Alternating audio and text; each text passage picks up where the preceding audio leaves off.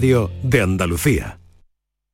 Eh, saber la fecha ganadora en el sorteo Mi Día de la 11. 28 de mayo de 1941. El día del cumpleaños de mi suegro. Qué casualidad, ¿no? Eso tiene que ser una señal. Le va a hacer una ilusión. Anda, vamos a pensar en una fecha especial para el siguiente sorteo. Prueba con mi cumpleaños. Con mi día de la 11, cada lunes y cada jueves hay miles de premios. Y uno de cada cinco toca. A todos los que jugáis a la 11, bien jugado. Juega responsablemente y solo si eres mayor de edad. ¿En qué capítulo de tu vida estás ahora? ¿Quieres hacer una reforma? ¿Cambiar de coche? ¿Tus hijos ya necesitan un ordenador para cada uno? ¿O quizás alguno ya empieza la universidad? ¿Habéis encontrado el amor y buscáis un nidito? En Cofidis sabemos que dentro de una vida hay muchas vidas y por eso ahora te ofrecemos un nuevo préstamo personal de hasta 60.000 euros. Cofidis, cuenta con nosotros. Por fin encontramos una fecha para irnos de viaje. Y entonces me llama mi amigo. ¡Me caso! ¿Adivina cuándo? ¿Mm? ¿Y entonces? A la boda, claro. Pero porque podía cambiar el viaje sin gastos de cancelación. Si no, a ver cómo se lo decía mi amigo. Es confianza incluida. La forma de viajar de viajes el corte inglés con todas las garantías para que tu tranquilidad viaje siempre contigo. Consulta las ventajas y condiciones del programa en viajes el corte inglés. En cofidis.es puedes solicitar cómodamente hasta 60.000 euros, 100% online y sin cambiar de banco. Cofidis, cuenta con nosotros. En Canal Sur Radio, por tu salud, responde siempre a tus dudas. Hoy hablamos de disfunciones sexuales, tanto masculinas como femeninas, con el doctor Natalio Cruz, especialista en la materia, y todas tus dudas y preguntas en directo. Envíanos tus consultas desde ya en una nota de voz al 616-135-135. 616-135-135. Por tu salud. De lunes a viernes, desde las 6 de la tarde, con Enrique Jesús Moreno. Súmate a Canal Sur Radio, la radio de Andalucía. La tarde de Canal Sur Radio con Mariló Maldonado. Esta vez, al salir del hospital, no me veo capaz de irme a mi casa. En realidad no me veo capaz de casi nada, ni siquiera de caminar. Voy agarrada del brazo de mi madre, la acompaño a sacar el ticket del parking. Está nerviosa, no atina a meter la tarjeta. Se tira un buen rato intentándolo hasta que el señor de detrás de la fila la ayuda. Mi madre conduce, repite todo el rato, tú tranquila hija. Me está poniendo histérica. No quiero seguir oyéndola. Pongo la radio. Suena Good Bad Times de la Sins. Pasamos el resto del camino en silencio. Llegamos a su casa, el chalet de Pozuelo. Mi padre está en el salón pintando una pancarta. Siempre se la ha dado muy bien pintar. Creo que pone algo de sanidad pública. Me subo rápidamente a mi habitación. Mientras voy por las escaleras oigo cómo mi madre cierra la puerta del salón y se pone a llorar bajito, con disimulo, para que su única hija no note que ella también está acojonada. Estoy en mi cuarto de cuando era adolescente. Me quedo mirando un viejo póster de Kate Moss. Me devuelve la mirada con su esquelético cuerpo y su cara de asco como diciéndome, nena, estás peor que yo.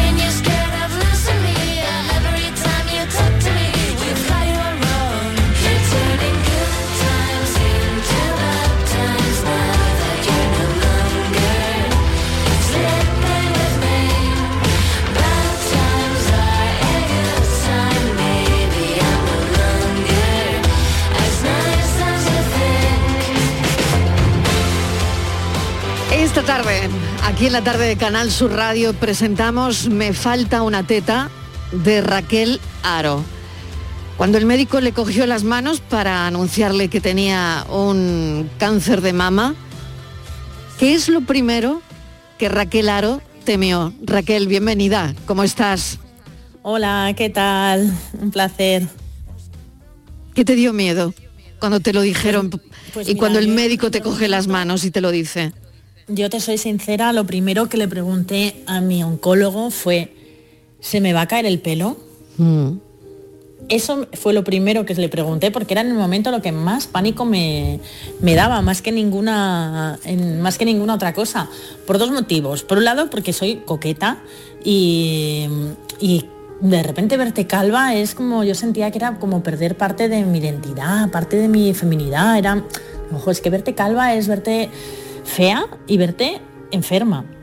Y en segundo lugar, porque yo tenía a la vuelta de la esquina el juicio por la custodia de mi hijo. Y decía, madre mía, si el niño se entera de que su madre está con cáncer, eh, eh, la abogada del padre podría utilizar esto en, mi contra y además de ir a perder un pecho, al final perder también a mi hijo. Y entonces eh, esto fue por lo que me daba también mucho miedo quedarme sin pelo y por lo que estuve durante tres meses enteros durmiendo con la peluca para que el niño no se enterara. Madre mía. Raquel Aro es guionista de televisión. bueno, ya lo está contando ella, le diagnosticaron un, un cáncer de mama el 11 de agosto del año 2020 y bueno, la verdad es que mm, lo ha escrito todo, toda esa experiencia en este libro que hoy estamos presentando en la tarde. Me falta una teta, donde habla del cáncer de la forma en la que yo al menos no he oído que nadie públicamente hable jamás, Raquel. Y creo que esto es de agradecer. Es de agradecer el sentido del humor, es de agradecer la manera en la que lo cuentas, sinceramente. Sí, pues muchas gracias. A ver, yo el humor pues es mi manera de expresarme. Yo por un lado he sido toda mi vida guionista de humor, he estado 13 años siendo guionista del intermedio, la sexta, y bueno, pues el humor es la manera en la que yo me, me comunico, o sea, soy de chascarrillo muy fácil. Y, por otro lado, también hay otra razón por la que yo empezara a, escribir todo desde, desde ese sitio, ¿no? Sin blanquear el sufrimiento en ningún momento. pero eh, utilizando el humor. Y es que mm, a mí al principio me daba mucho miedo morirme. Y yo mm. decía, madre mía, yo no me hablo con el padre del niño. Si yo muero, a mi hijo que tiene eh, cuatro añitos, ¿quién le habla de mí? Me va a olvidar. Mm. Digo, yo tengo que escribir algo que el día de mañana mi hijo lo lea y se acuerde y sepa la persona tan divertida que siempre ha sido su madre. ¿Se lo cuentas a tu hijo? ¿Decides cuándo contárselo? Tardo mucho, tardo mucho, no me atrevía. Yo no me atrevía. Lo que pasa que al final la psicóloga que estuve viendo en todo mi proceso de la Asociación contra el Cáncer, eh, bueno, pues ella me dijo que era muy importante contárselo. Me dijo, es que si no se lo cuentas al final los niños lo que reciben es que está bien guardar secretos, porque ellos están dándose cuenta de que algo sucede, pero no entienden el qué. Y es al revés, nosotros les queremos educar en que hay que contar las cosas, en crear en casa un clima de confianza donde ya a mí, yo ahora te cuento lo mío y tú si el día de mañana en el cole tienes cualquier problema también me lo vas a contar a mí. Entonces me dijo la psicóloga que era súper, súper, súper importante. Así que nada, pues eh, tardé mucho, pero ya un día pues le senté y le dije, mira, mamá tiene la teta malita, me la van a quitar, y eh, me van a quitar la teta y en su lugar me van a poner otra, pero le tenemos que decir al médico que no esté despistado, no vaya a ser que en lugar de otra teta me ponga una pierna, un culo o un codo. Y el niño pues se, se tronchaba de la risa. Eso sí, yo tardé tres meses en contárselo, pero él al día siguiente ya lo estaba contando en el cole. No tanto lo de que su madre tenía cáncer, que es una cosa que yo creo que con cuatro años no, no, no, lo, no lo concebía, sino lo que a él le llamaba la atención, que era mi mamá está calva. Lo decía con un orgullo que no te puedes imaginar. Y entonces desde ese día siempre yo iba a pasar la tarde al parque del frente del cole con, con el niño y siempre venían él con todos sus amiguitos, por favor, enséñanos la calva, enséñanos la calva. Y les decía, venga, vale, una, dos y tres. Me levantaba un momentito la peluca. Luego ya fueron cogiendo confianza y ya no era enseñarnos la calva, era dejarnos la peluca. Claro. o sea, ya era jugar, jugar en el parque con la peluca. Efectivamente, por turnos. Eh, pues iban cogiendo la peluca. Cinco minutos, tú llevas mucho con la peluca, me toca a mí, pues ya sabes cómo son los niños. Pero a mí me ayudó un montón, me ayudó un montón porque eh, a mí lo de quedarme calva era una cosa que me traía pero mm, fatal, lo llevaba muy, muy, muy, muy, muy mal. Y pues gracias a mi hijo y a sus amiguitos que me pedían la peluca, pues, pues vi un poco a verlo de otra manera, a relativizarlo e incluso a acabar viendo la peluca como una cosa de un juego para ellos. Hmm. ¿Cómo estás ahora, Raquel? Bien, bien, estoy bien, estoy ya de alta desde septiembre y nada, pues con mi, con mi vida haciendo malabarismos para compatibilizar la crianza del niño con el trabajo, con las visitas al hospital, porque son, son muchas visitas que sigo haciendo al, hospital de pruebas todo el rato para ver que esté todo bien. Em, y bueno, pues haciendo malabares, pero bueno, como, como muchas otras madres. En un momento en el, en el libro dices que a mí me ha llegado mucho y, y al resto de compañeros, que lo estábamos hablando aquí hace un momento también, ¿no? Dices, este es mi cuerpo ahora el que tengo, con el que me voy a quedar. Tengo una teta menos, pero mucha más fuerza. No me doy asco, ni yuyu, ni siquiera un poco de repelús. Me falta, pues eso, una teta. Yo creo que este libro invita a conocerte mucho más, Raquel, eh, porque sobre todo alguien que, que lo cuenta así, ¿no? Eh, que lo cuenta desdramatizando, ¿no? Eh, que cuenta también cómo, pues eso, ¿no? Cómo lo habla con su hijo, cómo, cómo también es tan duro ver que, que la abogada de tu ex usa tu cáncer para, para llamarte de una determinada manera o para ir contra ti, ¿no? Eh, no sé, yo creo que esto es un suma y sigue, pero siempre desde el humor también, por otro lado, ¿no? Sí, yo, bueno, pues por lo que sea de todas las situaciones consigo sacar humor y al revés, a mí es que es como que transformarlo en algo de humor, pues me sirve a, a, que deje de ser tan dramático para mí. Pues por ejemplo, a mí lo que más daño me hacía en aquel momento era que cuando yo me separé, de repente el niño tenía muchísima papitis. Y yo lo veía una cosa injustísima. Y me mm. dolía, pero mogollón, mogollón. Además, que tenía, bueno, pues cuando te diagnostican de un cáncer, pues muchas veces te dedicas a consultar con todo tipo de mm, chamanes, llamémosle, aparte de tu médico, ¿no? Que te digan una cosa y otra y otra, y cada uno te dice una cosa. Bueno, pues hubo uno de los chamanes, me dijo una amiga mía, tienes que consultar con él, tienes que consultar con él, que me dijo que eh, a mí el cáncer, el cáncer de pecho estaba relacionado con el rechazo de los hijos. Pecho derecho problemas con la pareja. pecho izquierdo, rechazo de los hijos. Por, favor, lo cual yo dije, ya está, me ha salido el cáncer por la papitis del niño. por favor. Alto y todas las semanas. Imagínate, Raquel. Oye, ¿y, tú te quedaste callada escuchando semejante sandez? O, a ver, ¿qué hiciste? Bueno, yo es que, no, no, yo me fui alto y sarás, claro que sí, desde entonces a día de hoy le sigo teniendo súper consentido al niño. Pero bueno. es que yo he escuchado de todo cuando me diagnosticaron y, al principio, hasta que ya dije, mira, mm, realmente el que más sabe de esto es mi oncólogo. Totalmente. Que es que ha estado en 10 eh, eh, años, están estudiando los oncólogos para saber de esto. Es que el cáncer es muy, muy, muy complejo. y oncología es una de las carreras dentro de la medicina, una de las especialidades más complejas, porque es que es muy mm. complicado, es muy complicado. Entonces no. Esa es la única vía. claro, Raquel, es, la única vía, es la única vía, ¿no? Es la única, claro. es la única. Pero en un primer momento, como paciente de cáncer, pues tú sientes que, mm, que tienes que hacer algo por tu enfermedad. Sientes que tienes que, que no puedes dejarlo todo en manos de los médicos. Y, yo sentía eso y decía, es que yo tengo que hacer algo, tengo que hacer algo, tengo que hacer algo. Entonces en ese que hacer algo, y también que por primera vez en mi vida estaba sin trabajar y entonces tenía una cantidad de tiempo libre que me dediqué a consultar todo tipo de pseudoterapias, claro. Mm. Eso y abrirme un Tinder también. yo creo que mejor lo de abrirte un Tinder que em, lo de las pseudoterapias, ¿no? Mucho mejor lo segundo, ¿no? Bueno, las vendas de, de la cirugía, después de la cirugía, te las tuvo que quitar tu mejor amiga. Sí, Porque, claro, ahí está el momento de enfrentarte a la realidad, a ese me falta una teta, ¿no? Ese fue para mí el momento más duro. Mira, a mí me había dicho el médico que a los siete días de la operación me tenía que quitar las vendas y echarme un flus flus para ir desinfectando la herida. Y yo no me atrevía. Pasaban los días y pasaban los días, pasaban los días. Y mi madre, que eso va a empezar a oler, que te lo, que te lo tienes que quitar. Y yo no me atrevía. Y entonces ya hubo un día que vino mi mejor amiga y me dijo, venga, que te las quito yo. Estábamos aquí en mi casa, ella vino, yo eh, nos sentamos en el, en el, taburete frente al espejo, mi hijo estaba por aquí rondando, ella me empezó a desenvolver, yo tenía los ojos cerrados y ella me dijo, ella abrió los ojos, yo noté que ella tenía los ojos abiertos, yo noté como que se absorbía los mocos, y me decía, amigas, es que con teta o sin teta, es que eres preciosa. Decía, venga, abre los ojos. Y yo que no, que no los quiero abrir, que no, no me atrevo a ver mi nuevo cuerpo mutilado. Y mi amiga me decía, es que mutilado es una palabra muy fea, tenemos que buscar otra. Y estábamos ahí buscando otra palabra cuando mi hijo que estaba por allí me vio y dijo, pirata, pareces una pirata.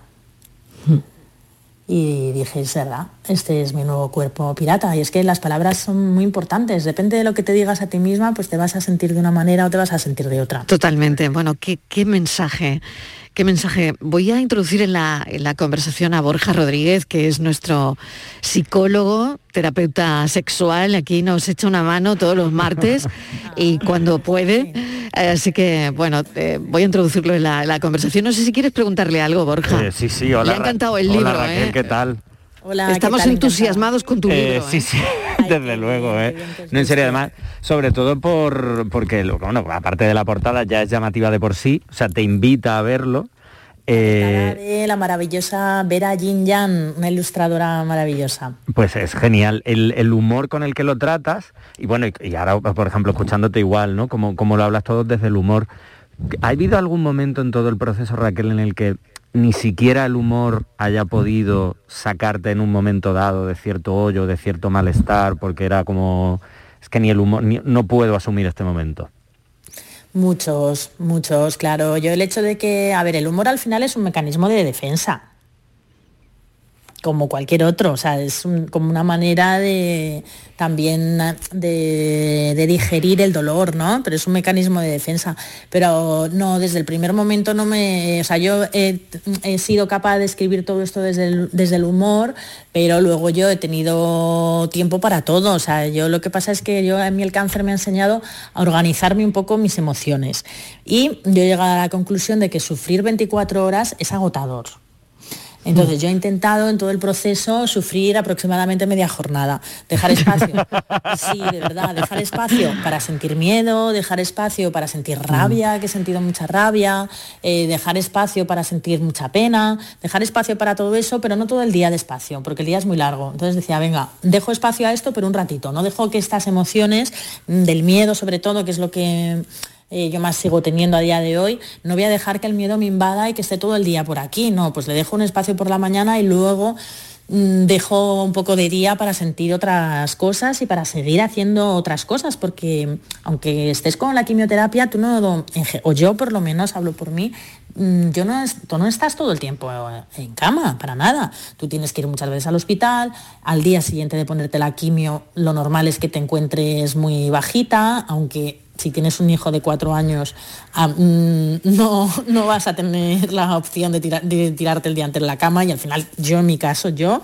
me tomaba un Red Bull y a jugar a peleas. De verdad, ¿eh? De verdad. Tremendo. Pero bueno, que mi truco, si Sí. he tenido algún truco, ha sido dejar espacio a todas las emociones. O sea, no rechazar en ningún momento ni la tristeza ni el llanto. Había momentos que decía, no, hoy toca, hoy me apetece llorar y hoy voy a llorar. Y me ponía todas las canciones súper tristes y canciones de la bien querida y la banda sonora de Titanic. Arriba Celine Dion, arriba Celine Dion, Raquel. apetece esto? Sí. Pues Totalmente, claro que sí, claro que sí. Bueno, hay que contarle a los oyentes que Me Falta una Teta empezó siendo un blog donde Raquel publicaba todo su proceso, todo el proceso con la quimio, todo el proceso, eh, donde al final pues tuvo tanta aceptación, tan buena acogida, que claro, le pidieron, una editorial le pidió un libro, como, como es lógico, ¿no? Y tanto en el blog como en el libro, hablas también, porque aquí hay una mm, mezcla de cosas que a mí me parecen muy interesantes, porque no es solo un libro del proceso oncológico de Raquel, es muchísimo más, ¿no? Es muchísimo más porque eh, aquí hay fracasos amorosos, Aquí hay cómo criar a un niño de cuatro años sola en una gran ciudad. Aquí está la maternidad, aquí están las amigas y, y aquí está la enfermedad también.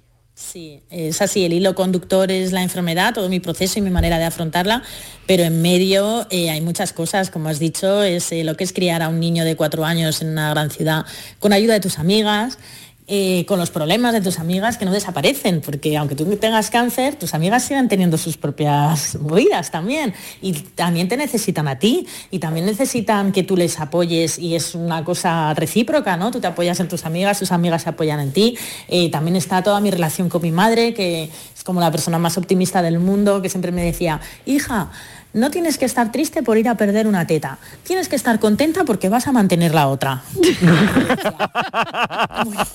Decía, "Hombre, pues visto así, mamá. O sea que a ti te viene de tu madre, lo, lo tuyo es genético, ¿no? Mi lo del madre humor. es muchísimo más optimista que yo. O sea, mi Mm. madre nunca jamás. eh, es verdad que yo sé que ella ha llorado, pero siempre a escondidas de mí. No la he visto llorar en todo el proceso, en ningún momento. pero sí, ella no, no sé si es tan tan tan optimista como a mí me hacía ver, pero de cara a mí, ella no le ha faltado en ningún momento ni las fuerzas, ni la sonrisa, ni el optimismo, ni el venga hija, que todo va a ir para adelante, que todo esto es un año malo, que esto es un año malo. Mm, o sea, ella, vamos, ha estado todo el rato animándome. Entonces en el libro se habla de todo eso y también mucho fracaso amoroso, porque yo igual que he tenido muy buena suerte con las amigas, yo en el amor siempre he tenido muy mala suerte. Pero lo cuento... A ver, cuenta, que tenemos aquí a Borja Rodríguez. Mira, no has podido venir en mejor día, ¿eh? Porque tenemos aquí a Borja que casi todo lo arregla. A ver, a ver si somos capaces. A ver, a ver qué podemos hacer. A ver, Raquel, ¿qué podemos hacer. Raquel? A ver, ¿por qué dices que has tenido mala suerte en el amor? Igual es todo lo contrario, Raquel. Se han ido a no tiempo, igual se han ido a tiempo. No, es que yo no he tenido buen ojo. No me, eh, yo eh, ahora ya directamente no tengo ni mala suerte ni buena suerte porque no tengo amor directamente de, eh, de- de varón, me refiero. Mi hijo Sí. me da mucho amor. Pero ahora ya estoy, ya estoy fuera de- del mercado. me- no, ni siquiera pienso en ello. Pero en mi vida, pues yo creo que es que yo me he fijado, no me he fijado bien, yo no he tenido buen ojo, yo me, he dejado engatusar por hombres que mm, pues que pues que no pues como uno que que, que conocí cuando era presentadora de un, de un Col TV, un programa de estos de llama y gana. Pues eh, este era el realizador del programa y yo era que todo esto lo cuento en el libro yo era la presentadora. Estos programas de adivina cómo se llama cómo se llama la tonadillera que estuvo casada con Paquirri si lo adivinas te pueden caer 500 euros. Venga llama al 806 bueno pues el realizador era mi novio y me dejó por el pinganillo. No jodas. puede en directo. No te creo. No te creo yo tampoco. en directo. Qué mal Se fue- gusto.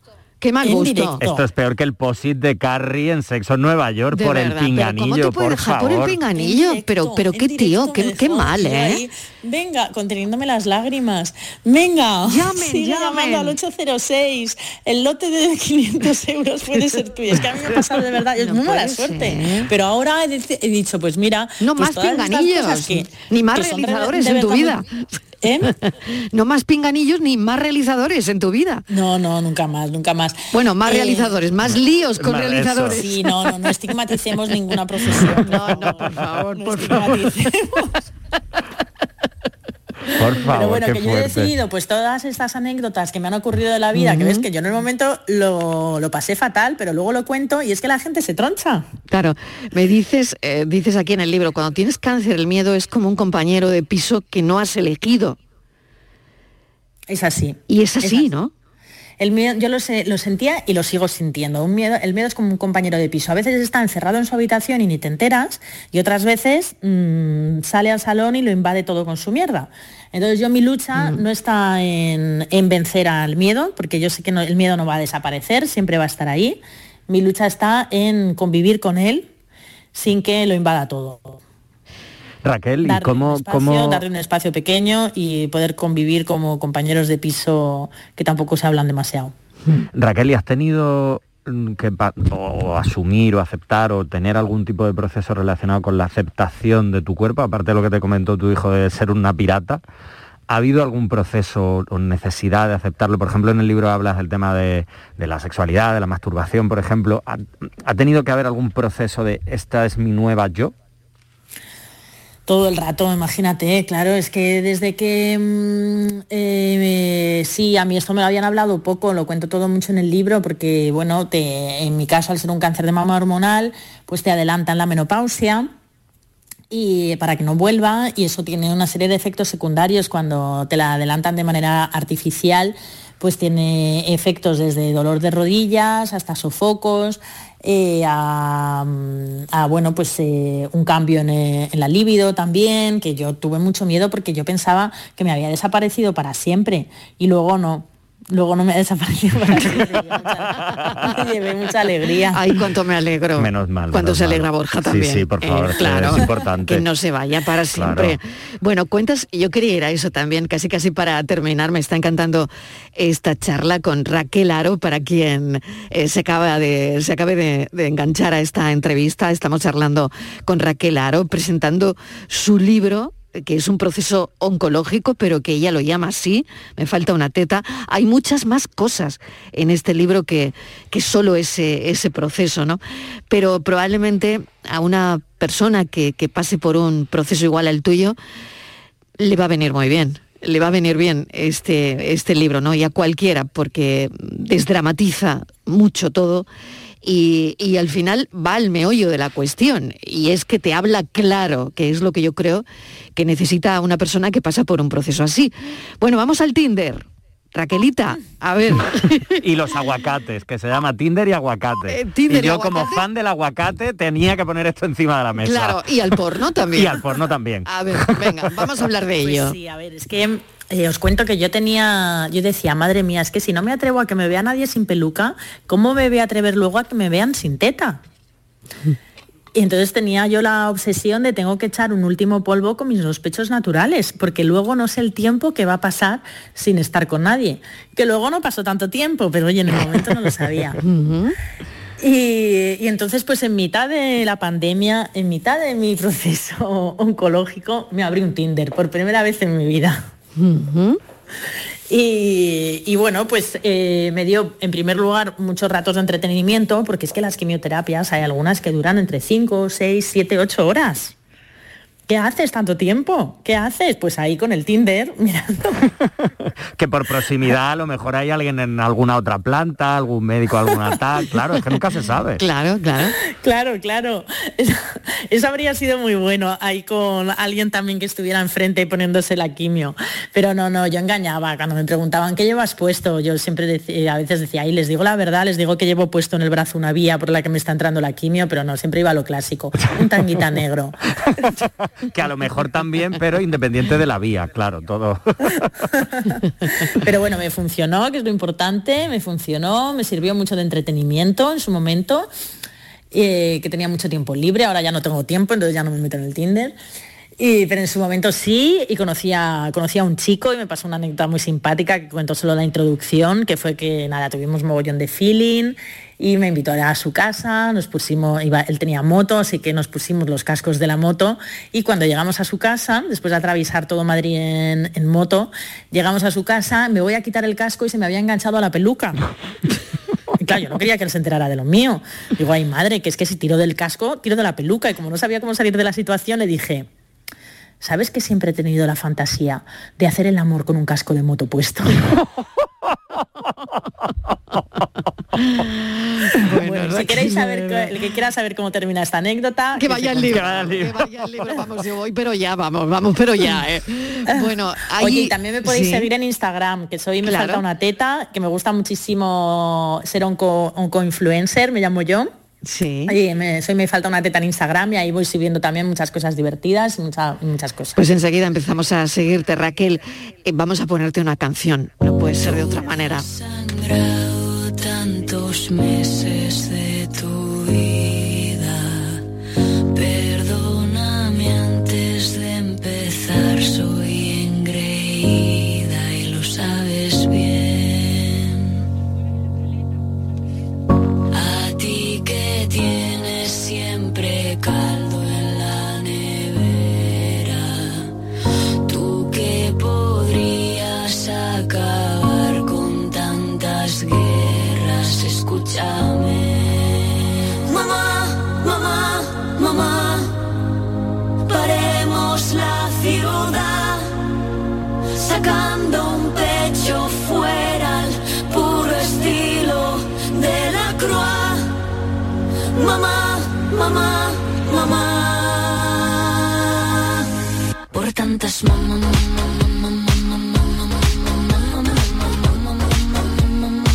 Sabemos que la Bandini, que Rigoberta Bandini es tu cantante favorita y, eh, en fin, tengo que preguntarte por qué dan tanto miedo nuestras tetas, Raquel.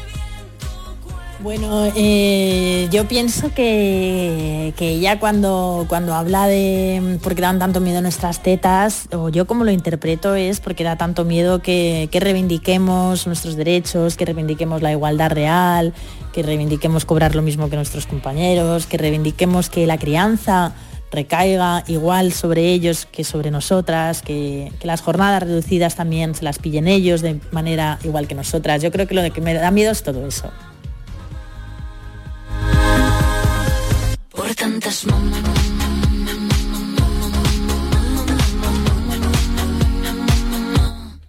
todas las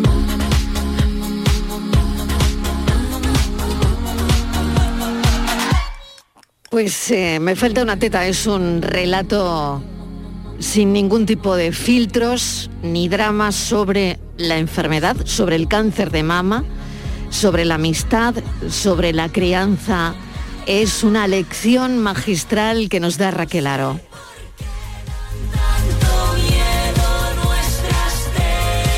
Y cómo pasar uno de los trayectos más difíciles de la vida, porque no ha debido ser nada fácil, sin perder ni la esperanza ni el sentido del humor. Porque además, bueno, pues Raquel eh, se dedica a ello, ¿no? Entonces, no perderlo, me imagino que estaba en su cuenta resultado.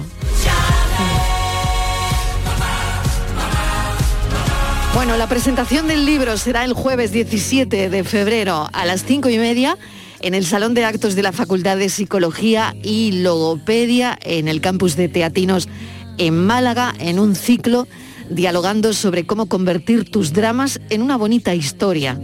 Lo va a presentar nuestra compañera Cristina Mena, así que bueno, Raquel, no sé si tienes algo más que decirle no, a Raquel. yo me podría tirar aquí tres horas con Raquel, vamos, me encanta, con ella. me encanta.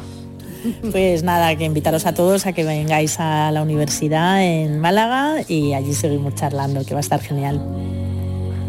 Mamá, mamá, paremos la ciudad, sacando un pecho fuera al puro estilo de la croix.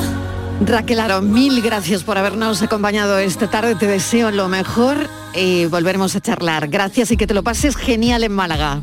Muchísimas gracias a vosotros. Un abrazo muy fuerte. Un beso. Beso enorme. Adiós. Chao. Raquel Aro. Chao.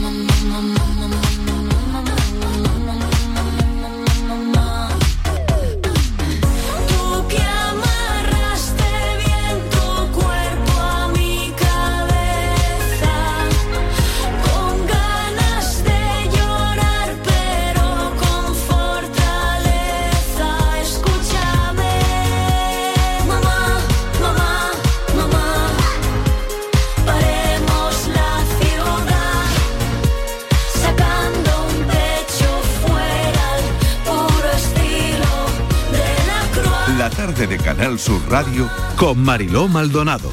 También en nuestra app y en canalsur.es. Canal Sur Sevilla. Yo ya no pago por mi consumo y digo chao, digo chao, digo chao, chao, chao, a tú lo mismo. Vente conmigo, nuestro petróleo es el sol. Dile chao. Bienvenido al autoconsumo. Dimarsa.es Este mes de febrero, Tomares acoge la décima edición de España Debate. Diez años en los que desde Tomares se ha contado la vibrante actualidad española a través de sus protagonistas. Este jueves 17 de febrero interviene Juan Eslava Galán, presentado por Jesús Vigorra, a las 20 horas en el Auditorio Municipal Rafael de León. Ayuntamiento de Tomares. Tomares como a ti te gusta.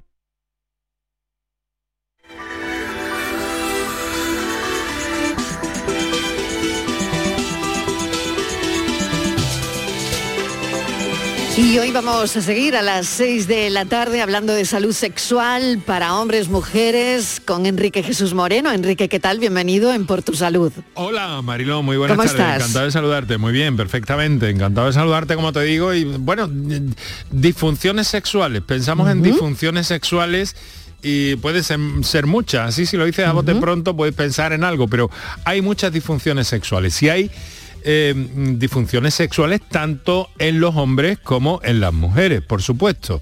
Y fíjate, hay un dato que ahora a nuestro invitado le, voy a consultar pero eh, parece ser que la más eh, frecuente entre las mujeres, el deseo sexual hipoactivo y la eyaculación precoz en el grupo masculino.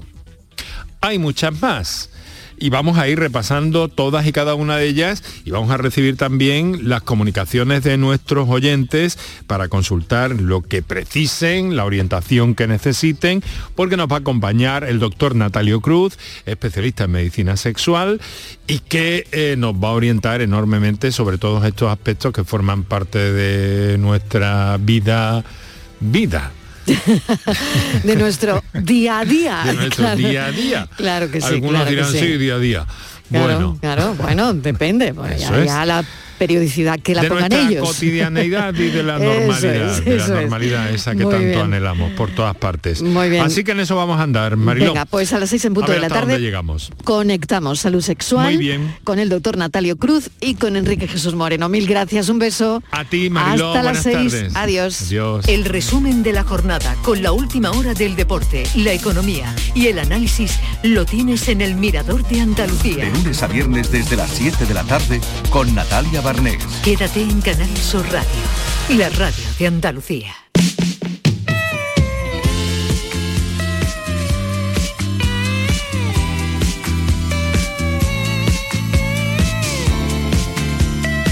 La tarde de Canal Sur Radio con Mariló Maldonado.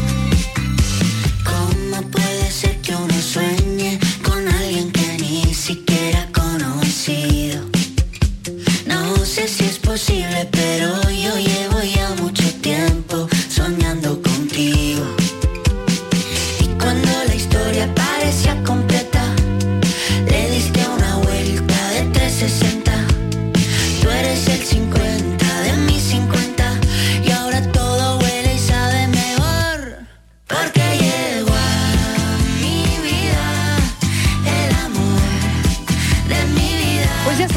tarde del amor con Borja que sigue con nosotros, con Martínez que se suma a Estíbaliz y viene con un estudio muy interesante sobre la pareja en nuestro país, sobre la pareja en España, porque es que parece que vamos transmutando Estíbaliz, ¿no? Sí, Mariló, eh, yo eh, además es que me pierdo, ¿sabes? Yo A pensaba ver. que sabía Sí. muchas cosas, pero que va, yo es que me pierdo. Dicen, un gran estudio de la pareja en España augura menos matrimonios, hasta ahí lo entiendo. Y estoy de Vale, acuerdo, cada vez se casa bien, menos la bien, gente. Pero bien. ya me pierdo. Dice, y más amor líquido. Digo, un concepto que me ha dicho Marilo, que está muy vigente en la sociedad Sí, sí. y que yo me pierdo. ¿Esto del amor líquido qué es? Borja, ¿dónde? Pues ¿A qué clase no fui yo? Es que- A la de Bauman, claro, es que te has perdido la clase de Bauman. Zinit, Zingit, Zengit. Zengit Bauman, es que el- nombre me sé el apellido, pero Zygmunt o el, Zygmunt. Zygmunt, Sí. Zygmunt. Zygmunt. De Zygmunt, Zygmunt, el sociólogo, sí. El sociólogo. Eh, tiene varios libros relacionados con el tema de lo líquido, de Sí. sociedad líquida y demás, y uno de ellos es el amor líquido. Este libro ya tiene un tiempo que tampoco Tiene hemos un tiempo, es descubierto verdad, la no es pólvora. nuevo. y está muy bien, ¿eh? Y está muy lo bien. recomiendo. Mm. De hecho, somos unos visionarios porque en la temporada anterior hablamos de este Sí, libro. esto iba a llegar, ¿eh? Esto iba a llegar y fuimos visionarios Pero- en la tarde del amor. ¿Te puedes centrar en lo del amor líquido? Vuelvo, vuelvo, vuelvo, me venga, me vamos, vamos a la tierra, a vamos a ver, la tierra y no, vamos a nos vamos a casar menos, porque todo va a ser más Sí. amor líquido. Ahora nos va a decir Borja Claro, que- el qué va a ser. El concepto de amor líquido, entre otras cosas, que es mucho más profundo, pero lo que nos viene a decir es que el amor... Porque podría ser todo líquido, ¿eh? según Bauman, ¿no? Sí, podía Claro, ser todo líquido. Pero el amor, ¿eh? el amor vale. en concreto es que antes, bueno, y hasta ahora y a día de hoy sigue ocurriendo, muchas veces mantenemos relaciones de pareja muy eh, eh, ¿cómo decirlo? encajonadas, ¿no? no pues nos Ujú. ten- eh, estamos juntos, vamos a tener hijos e hijas, vamos a, por supuesto, a casarnos, comprarnos una casa, mantener una relación de pareja en base a un proyecto mucho más allá del amor. Y de lo que habla el amor líquido es que el amor realmente, que a veces viene, a veces se va, tú puedes estar enamorado, muy enamorado de una persona y al tiempo dejar de estarlo, pero como ya las cosas no son así, es decir, ya no solo nos, eh, nos, eh, juntamos con gente o nos echamos pareja por el hecho de tener hijos, por tal, ¿no? Lo que estamos hablando, sino que realmente puede ser algo mucho más líquido en ese sentido. Oye, pues estamos juntos porque realmente nos queremos y nuestro proyecto común es querernos, pero de pronto o al cabo del tiempo dejamos de querernos y no tenemos por qué seguir juntos, porque lo que nos importa realmente y el motivo por el que estamos juntos es el amor o el tipo de relación de pareja que queremos llevar, no todo el proyecto que hay alrededor. Es decir, transformamos en proyecto el amor, más que todo lo que hay alrededor. O sea, que sí, de crear lazos fuertes, raíces, Exacto, una relación no. robusta, aquello ya nada. Como que parece que no, ¿no? también, también. Sí, pero... pero, pero, pero fíjate, yo lo que me, me ha parecido entender es que también deja abierto, ¿no? Eh, eh, o sea, o, o al menos eh, el secreto podría estar en no dejar puertas cerradas a otras relaciones. Claro, y o a otras vidas, o, a otras, vidas, historias, o a otras formas de mantener relaciones. Ya. Ya. lo hemos hablado muchas veces en el programa de Que esto también es eso, ¿no? Claro, de Mm. poliamor, de relaciones abiertas, de tal. Es decir, no estar encasillado en esto tiene que ser así, sino que tú hoy lo quieres así, y por supuesto hoy, mañana y pasado, pero que a lo mejor dentro de 10 años, pues no sabes lo que vas a querer o no sabes en qué punto de tu vida te vas a encontrar. Y esta no puede ser una incertidumbre más, porque está claro que la, incertidumbre es ahora el, el pan nuestro de cada día, ¿no? Sí, sí, en todo, en desde Bueno, la pandemia, la política, eh, pues, Rusia, eh, Ucrania. claro, estamos, eh, vivimos en, en una tensa incertidumbre, ¿no? Claro, lo- la incertidumbre aquí la llevaría muy mal si una de las partes de la pareja en este caso sería como muy encasillada en esto es lo que muy esquemática en esto es Y otra muy de líquida. y otra muy líquida o dentro de esa fluidez. Pero claro, la, la- esta entre comillas liquidez que parece que estamos hablando de dinero no es mañana ya veré lo que hago, es yo sé lo que quiero, sé que quiero esto, pero en un futuro yo no sé si voy a querer lo mismo, ¿no? Y por supuesto Claro. te lo voy a contar, te lo voy a decir, lo vamos a hablar y nos vamos a sentar. De hecho, eh, este fin de semana un Vamos, no como Rusia, que no sabemos todavía hasta ahora si va a invadir a Es que- es que Ucrania. estamos esperando aquí, ¿no? esto, claro, Que esto Estados no Unidos es- está diciendo que mañana y que tal, y que Pero ahora no. dice que no, que no, ¿eh? Ahora dice que no, ¿eh? Ahora dice que no, que no, que ha retirado, que ha Ha- ha retirado las retirado, tropas, sí. Claro, que era una broma, que era una broma, ahora me llevo, ahora Claro, no, claro, no. en fin, no lo sé. No Bueno, funciona así. Entonces esto es cierto. Por ejemplo, este fin de semana Mm. a mí me han preguntado, bueno, pero tú crees en las relaciones eh, abiertas o tal. Digo, mira, yo a día de hoy, si yo tuviese que elegir ¿Que ha sido una, propuesta? Creo que iba por ahí. Para contarlo todo. creo, que iba un poco Claro, por ahí. Claro. Creo que va un poco por ahí. Vale, yo vale, reculé un poquito porque no había mucho feeling, pero yo creo que va por ahí. Sí, Entonces yo bien, dije, bien, mira, bien. en este momento de mi vida, yo si mantengo una relación con alguien, que en este momento no la mantengo, quiero una relación monógama. Yo no sé dentro de 15 años lo que voy a querer en mi vida. Mi idea es seguir queriéndola, pero que a lo mejor no. Vale. Y creo que la sociedad tiende y estamos tendiendo un poco a eso, a abrirnos más a decir, hay más cosas. Eso no quiere decir ni que tengamos que quererlo todo, ni que nos tenga que gustar todo, no va por ahí, sino el hecho de decir, hay más cosas y sobre todo también este amor líquido, que entra dentro también de lo que hablaba Bauman de la sociedad líquida, va a ser más visible y por lo tanto se va a naturalizar más otro tipo de relaciones. Y yo creo que eso va a ayudar a que la gente, pues bueno, las viva, las lleve y, y sobre todo las entienda y las comparta. Te voy a decir, ayer se, ayer es que se hablaba de este tema, ¿no? Y escuché a sociólogos, psicólogos, sexólogos como tú, Borja, hablando de mucho, se hablaba mucho un día para reflexionar de, del amor, ¿no? Y en, en un momento escuché a alguien que decía que existía dos tipos de, de amor, que es ahora mismo los que están más extendidos. Ah, Y luego te hago la pregunta, decía el romántico y el líquido, pero decía que ahora mismo en la sociedad actual ninguno de los dos era el dominante. Por una parte decía, el amor romántico no termina de desaparecer, sigue estando ahí y el amor líquido no acaba mm, de consolidarse. Por lo tanto, dice, no tenemos una manera propia ahora mismo de, de- de amar, sino que hay dos. Interesante. Y yo pregunto, no puede ser el amor, porque hablaba de dos, el romántico y el líquido.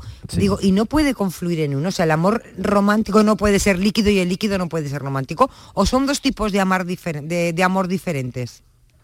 Pues Estivali, pues es muy interesante lo que comentas, Sí, porque mucho, realmente muchísimo. Mm. yo sí creo que Vamos, yo lo que leí, eh, lo que escuché. Sí, sí, sí, sí, no, sí, es, pero no que, es- no es una reflexión mía. pero que es verdad que podrían importa? darse... Lo importante claro, no, no ponerla aquí, y en- aquí, en- en y- juego. y Por eso, que porque el- me, me dio para pensar. Dije, no, Sí, si tengo que mucho, preguntar a Borja claro. porque no, no lo acabo de, de entender. Yo creo que en el fondo sí se podrían llegar a confluir las dos. Es cierto que ahora mismo el amor romántico es el modelo que más hay, que más y el tipo de relación que nos han enseñado. Otra cosa es que de adultos y adultas lo vayamos deconstruyendo, pero es el que tenemos y nos seguimos educando y criando con Disney, etcétera, etcétera. ¿no? Lo hemos hablado muchas veces. Y ese amor romántico sigue con- decon- eh, existiendo. De hecho, ayer me encantaba, venía cuando lo, lo comentaba antes que ayer fui al cine con una amiga y iba de vuelta a casa como a las once y pico de la noche y había un montón de parejitas, todos los restaurantes llenos. Había una pareja que me encantó, iban de la mano y llevaban un globo de cora- con forma de corazón entre los dos. Y eso me encantó. Es decir, yo creo que ese tipo de romanticismo, ese tipo de amor romántico, sí es compatible con otro amor líquido, es decir, con un amor fluido en el que tú y yo estamos así hoy, vamos a seguir así, vamos a cuidar esta relación, pero no nos cerramos a que dentro de un tiempo esto a lo mejor derive en otras cosas, queramos otras cosas. Es cierto que el amor líquido es una cosa que se está hablando mucho ahora, es una cuestión que se está poniendo mucho en pie, que vuelvo a decir, vamos a escribir este libro hace bastantes años, pero que esto es algo que se está poniendo en pie y creo que coexistan los dos en este tiempo y que supongo que esto durará algunos años más o décadas, creo que es muy bueno porque a la gente le da esa sensación también de poder elegir. Ya no es solo este es el tipo de relación que tienes que tener, sino existe y va a seguir existiendo ese tipo de amor romántico, monógamo y tal, pero también hay otras formas de mantener relaciones que son igual de válidas y que pueden dar también respuesta a muchas personas que no se terminan de encontrar encasilladas en ese tipo de, de relación. Y creo que es una manera muy, muy eh, natural en, de que vayan fluyendo las cosas de otra forma. ¿Más cositas? Sí, ¿O sí, seguimos bueno, con el amor? Una cosita más última, una última cosa y en cuanto al sexo, eh, mm, las mujeres eh, han amado de manera sólida y los hombres de forma líquida. Y ahora eso también Eso está cambiando. Eso está Por cambiando. suerte. Eso está cambiando por suerte.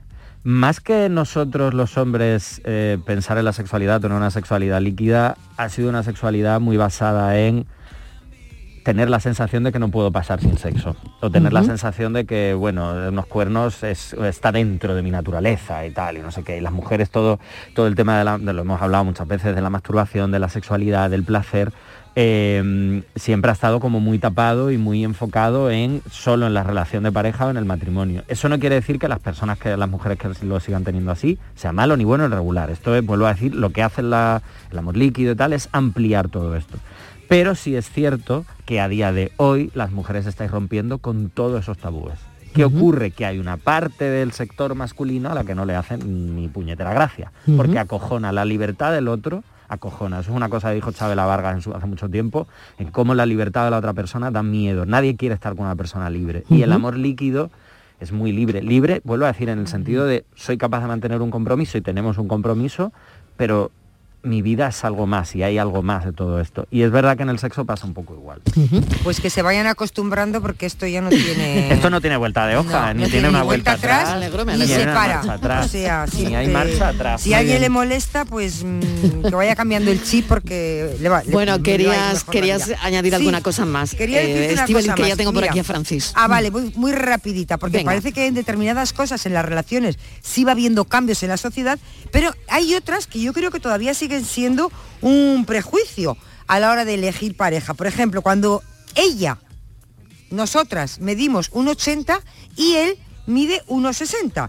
Parece ser que es un, un tabú en la pareja heterosexual que no lo acabamos de superar. ¿Todavía? Todavía, ¿En serio? todavía, pero no solo en Pero- pero de relaciones. verdad. Sí, sí, sí, sí, y no solo en relaciones de pareja, sigue O habiendo. sea, cuando ella es alta y él no lo y él es. menos alto. Y él es bajito. Y él es bajito ¿vale? o eh, hay una no solo en pareja, es decir, Porque al revés no, no, revés no, pasa, hecho, ¿no? Sigue pasando a día de hoy, no solo en parejas, en presentadores y presentadoras de televisión, que a él le ponen unas alzas Sí. para parecer más alta que ella. No puede ser. Sigue pasando a día de hoy. Entonces ahí volvemos a hablar siempre de esa masculinidad frágil en el hecho de que un chico sea más bajito de su chica o de su compañera de trabajo, una presentadora, es como, Bueno, uff, miedito. Claro, uno puede pensar que es por el plano, ¿no? Bueno, Estivaliz que también ha hecho Claro, tele, pero el ¿no? plano- Tú dices, bueno, puede ser por el plano, ¿no? Claro. Pero ya habría que... Claro. En fin, Pero el eh. plano, qué curioso, que lo deja a él más alto. Claro, claro. No a ella más Exacto, alta. Y yo creo que ahí tenemos exacto. ese factor. O sea, Sí, y eso sí, es el que dice tienes Estíbaliz en razón, pareja, tienes razón. pasando. Pues hay que superar esas tonterías. Eso hay que, Hay que superarlo, está claro. chorrada, hay que superarla. Está claro. Bueno, vamos con el enigma, que ya está por aquí Francis. Hola, ¿qué tal? Ay, Hola. Francis. Vamos con todo. Bueno, ¿habéis hecho los deberes? Sí, sí, Así, sí. Me, así me gusta. Yo, yo me salió un lío con la cuerda. Te- no, ten Me- cuidado, no te, que al te- final no te quede amarrada. Voy a poner el cuadro torcido, como siempre. Bueno, No, lo- nunca me queda igual, ¿eh? Nunca No. me queda igual. Yo he Bueno, hecho lo los a- deberes, que no voy a colgar el cuadro. Venga, que para qué, ¿no? bueno, voy a recordar el, el- el enigma. que es- Venga. tenemos una cuerda de 4 metros de largo que está colgada por ambos extremos, de unos, eh, clavada con unos clavos en la pared. Los dos clavos están al mismo nivel y paralelos, paralelos al suelo. Pues, Por el peso, evidentemente, el centro de la cuerda queda colgando. Ahora bien, si el largo vertical de la cuerda es de 2 metros, ¿cuál es la distancia entre los dos clavos? Bueno, pues a quien le ha dado vueltecilla, ¿eh? Lo- ¿Sí? eh, la Venga. mayoría ha acertado. ¿Sí? Sí. nada del grosor de Yo diría que a la misma distancia, a la misma distancia estarían los dos clavos. Bueno. Pues Este hombre ha hecho mucho bricolaje. poco. Los clavos están juntos, si mide 4 metros y tiene dos de altura, blanco y en botella. Pues Venga, Aquí le hemos dado mucho al bricolaje. Mucho al Pues sí, bricolaje. sí. A ver, Bueno, la- Hola, buenas tardes. Mira que te diga, el, el enigma de hoy no lo he escuchado muy bien porque estaba en otra cosa, pero me ha parecido entender que estaba una cuerda pillada dos clavos, Ajá, que mide la cuerda 4 metros y Sí. que verticalmente mide 2. exacto. Leche, pues entonces está un clavo justo al lado del otro. Claro. Dos para abajo, dos para arriba. y la gente, Venga, ¿por, un saludo. por qué están listas? Claro, son cuatro metros, la cuerda doblada por la mitad son dos Oye, metros. ¿y todos escuchan este programa? Y además no, que dice que lo ha ido escuchando así como de refilón y como, pero si lo ha dicho perfectamente. qué fuerte, ¿no? Algún oyente ha dicho que están a un centímetro, que también nos vale, porque seguiría midiendo dos O sea, que metros. están al lado. Están pegados los dos clavos, claro. Los dos clavos están pegados. Claro, con lo cual está la cuerda perfectamente doblada por la mitad y por eso mide dos metros. Gracias, Yo solamente me he equivocado en cuatro metros. Francis, de mi pequeño. vida, esto es por lo del enigma. Te lo juro que me está recordando a, a- a- a los cosi- con los enigmas, a los cocineros esos que Coci- dicen, cocineros. hoy cocinaremos con algo que Sí. todos tenemos en casa. Y pum, y saca un delfín. Que saca en medio de mi vida. Venga. Pero ve, no es tan difícil, ¿no? Al final No, no, no, es no, tan no, no. U- Una vez día que una lo, eh, lo Claro, ve, cuando te lo eh, cuando, dice, te- claro. cuando ya lo explicas, se ve muy fácil, Sí. pero discurrirlo, oye, discurrirlo tiene su cosa, ¿eh? Así que ¿eh? enhorabuena a los oyentes que lo han adivinado también. han hoy, ¿eh? discurrido como Dios manda. Bueno, Francis, mañana otro. Mañana otro, claro. Mañana otro, ¿eh? Pues, pues, tiene un saco de. ¿Ya lo tienes planteado o eso es una cosa que, que, que encuentras? Yo así? voy sobre la marcha cada día, pues a- algunos me inspiran más y otros menos. Tengo una selección ya importante Sí. y me lo voy yo ya preparando. Bueno, Borja, mil gracias. Gracias a vosotros, Oye, ha estado siempre. genial la, la entrevista con Raquel Aro, ¿eh? Mm, Me ha encantado. Estíbaliz Martínez, mañana te espero a Claro las que 3 sí. en punto de la Aquí tarde con estaré, todo, ¿eh? aquí con estaré. todo. Hasta Venga, mañana. hasta ahora. Pensamos.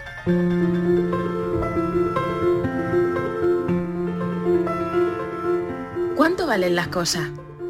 Tanto como estemos dispuestos a pagar, aunque a veces las cuentas no salen. Este año Celtia Monte ha conseguido el Goya Mejor Canción Original por El Buen Patrón. Y durante la gala me cautivó por tres cosas. La primera, y no necesariamente en este orden, por un look de lo más arriesgado. Me gusta la gente que no se viste para los demás. La segunda, por la humildad y la gratitud con la que explicaba que a ella le habían tocado la parte fácil y bonita, fíjense ustedes, que era componer música, mientras que su madre trabajó mañana, tarde y noche para pagarle una educación carísima. Bravo por la madre de Celtia y por todas las madres y los padres, abuelos, tíos o quien corresponda que nos acompañan, amparan, ayudan y hacen libres desde la infancia. Gracias por tanto. Y la tercera, por aprovechar el escenario para recordar a los productores que se necesitan presupuestos acordes a lo que se pide, porque si no, los que pierden son los músicos. Y de eso es de lo que le hablaba al principio. ¿Cuánto valen las cosas? Apretar un presupuesto de una banda sonora al milímetro hasta la asfixia puede suponer que se queden por el camino numerosas carreras de gente que no tenga casi ni para comer o para pagar un alquiler. Y quien dice de una banda sonora dice las cosas del campo, la tienda del barrio, ese amigo de un amigo que mira a ver si me hace un precio especial. A veces rascamos mucho, rascamos tanto que lo que parece a priori una ganga acaba convirtiéndose en un exterminio. Si no queremos contribuir con ese sistema, la receta es fácil, un poco de corazón y mucho sentido.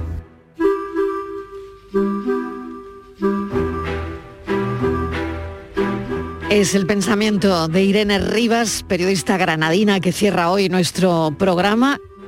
Y yo también estoy de acuerdo con ella y también lo pensé, como Irene Rivas.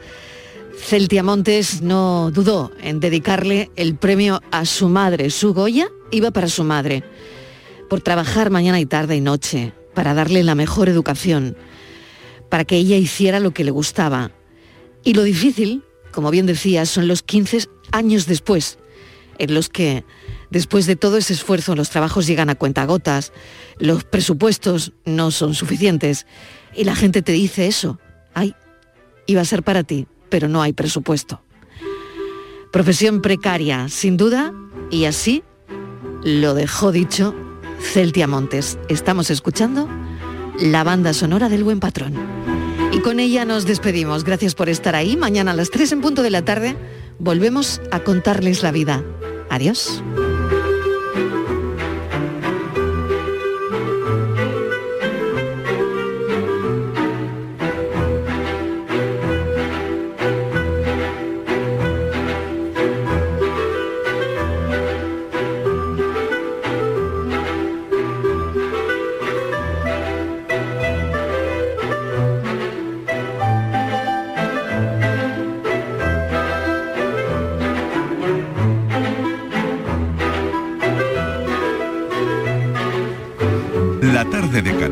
Radio con Mariló Maldonado.